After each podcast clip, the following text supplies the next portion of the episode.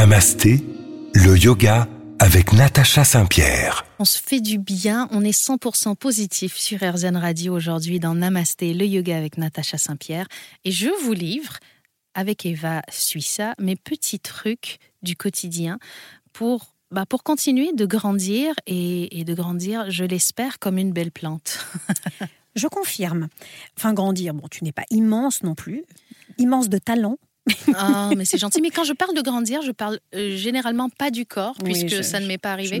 Je, parle de, de l'âme, de l'être. Alors justement, moi je voudrais revenir euh, à ton livre mmh. et à Patanjali, on dit Patanjali, Patanjali pardon, je ne voudrais pas écorcher ce mot, qui est très présent dans ton livre, qui guide chaque étape. Et c'est très plaisant parce que ça nous baigne tout de suite dans de la spiritualité. En tout cas, tous ces mots et tous ces noms euh, sanscrits. Oui. Ah, Exactement. J'apprends vraiment tous les jours. Mais il y a ta maman aussi qui est très présente dans le livre euh, que j'ai eu la chance de rencontrer. Et on sent donc du coup beaucoup d'amour autour de, de, chaque moment où tu la cites. Est-ce qu'on peut dire qu'ils ont été tes alliés dans les changements? Mes parents, mais, bien sûr. Bien sûr. Mais en fait, ma maman est une personne, c'est drôle, parce que ma maman est une personne très spirituelle mhm. et mon papa est une personne très terre-à-terre. Et du coup, j'ai grandi dans ce mélange de yin et de yang, si on revient à la médecine traditionnelle chinoise, c'est-à-dire ces deux énergies opposées mais qui se complètent et qui sont nécessaires l'une à l'autre pour mhm. évoluer. Euh, j'ai un papa qui est dans le concret et une maman qui est dans le ressenti. Et donc, euh, elle m'a permis de comprendre que l'intelligence académique, c'est une chose et c'est très important pour mhm. évoluer dans notre monde aujourd'hui, mais l'intelligence émotionnelle nous permet aussi d'évoluer euh, en harmonie dans tout ça. C'est ce qui va nous permettre euh, de faire attention aux autres, de faire attention à nous-mêmes et voir de ressentir ce que les gens ne disent pas. Et ma mère a cette, capacité-là de sentir quand les gens sont bien, sont inquiets, sont tristes. Elle est empathique, mais euh, pour moi, c'est une intelligence émotionnelle qui doit compléter notre intelligence académique. Et à travers le yoga, à travers tout le travail qu'on fait en méditation, où on va euh, développer notre propre conscience de nous-mêmes, donc l'étude du soi qui est très important, euh, on va apprendre à mieux comprendre les autres aussi. Bon, on peut dire que du coup, l'éducation, en tout cas que tu as reçue, t'a quand même donné une base assez solide entre justement, on va dire, euh, l'intelligence et le sensible. Ce qui fait certainement de toi l'artiste que tu es aujourd'hui.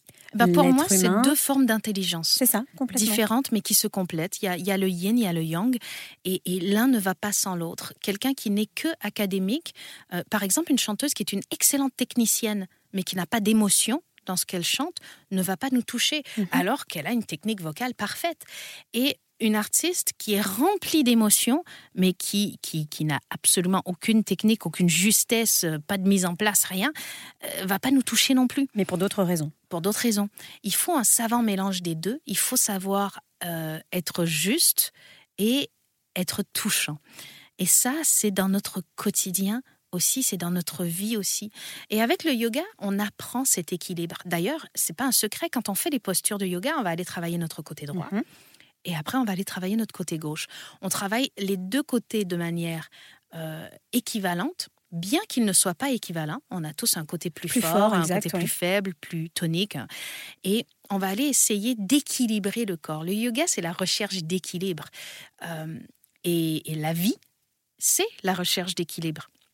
Et c'est donc cet équilibre entre l'émotionnel et entre le psychologique. C'est la voix de la raison et la voix du cœur qui vont passer euh, notre vie à se battre.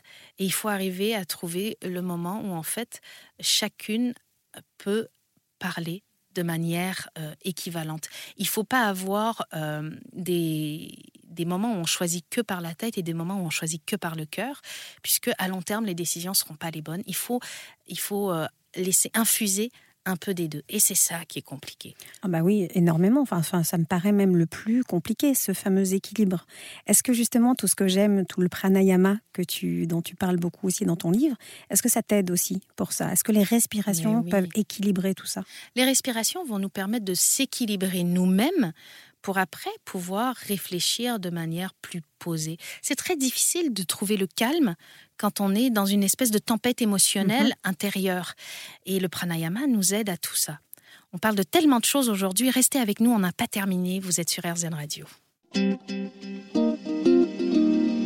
Namasté, le yoga avec Natacha Saint-Pierre. Namasté, le yoga avec Natacha Saint-Pierre sur RZN Radio.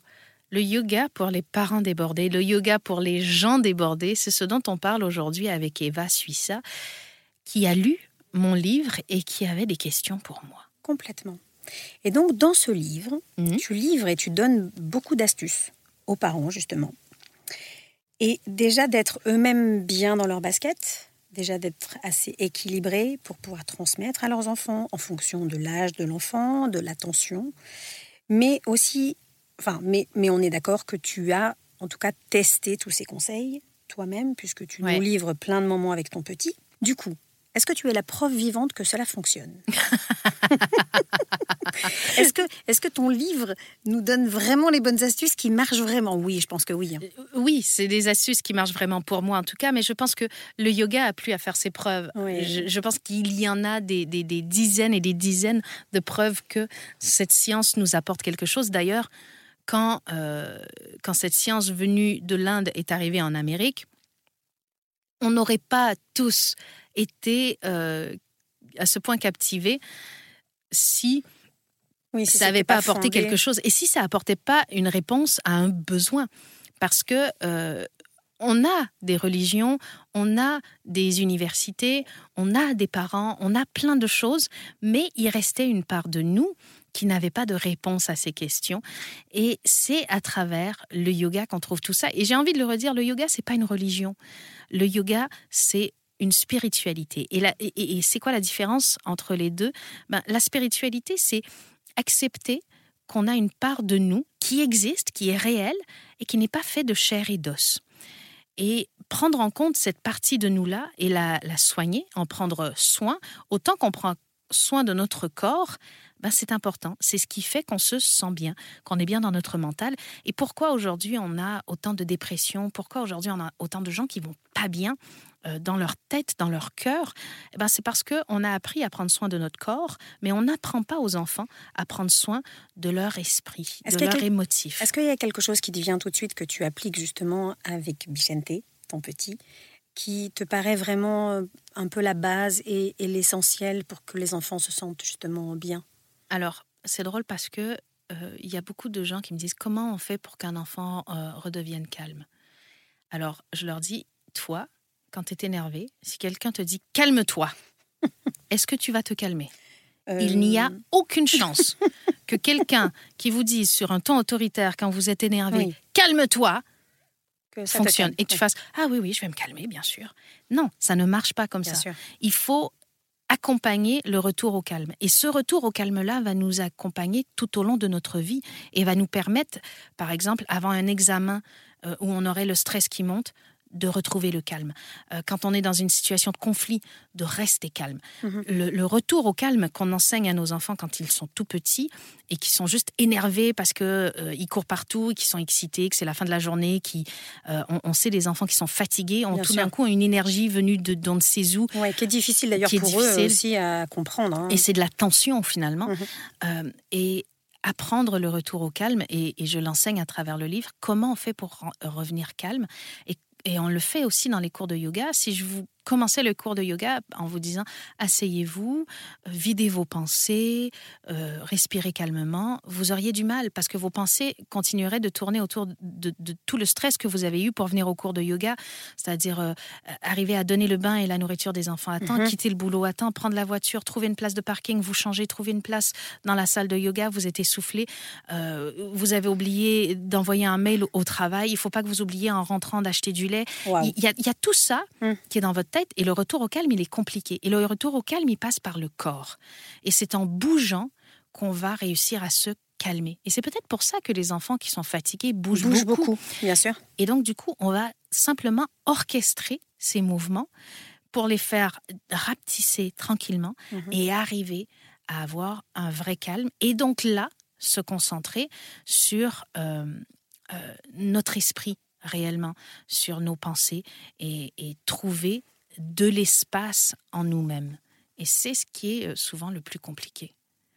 Et c'est ce que tu arrives à faire justement avec ton petit. Avec tu arrives à l'aider et à l'accompagner justement dans Exactement. Ce, retour au calme. Dans ce retour au calme. Et c'est ce que j'essaie d'enseigner à mes élèves, à mon enfant et, euh, et à, à, nos auditeurs et à toi Eva. Et vous savez quoi? Nous allons devoir retourner au calme puisque c'est déjà la fin de cette émission. Mais je voudrais quand même redonner le nom de ton livre, si tu me ah, le permets. Vas-y, vas-y. Vraiment, c'est Yoga pour parents débordés. C'est aux éditions Flammarion. Tout à fait. C'est sorti en 2020. Ouais. Et franchement, comme il y a un début à tout, je vous conseille de démarrer, de faire ce début avec ce bouquin. Et c'est une no-fit qui vous dit ça. Merci à tous d'avoir été avec nous et un bon week-end sur RZN Radio.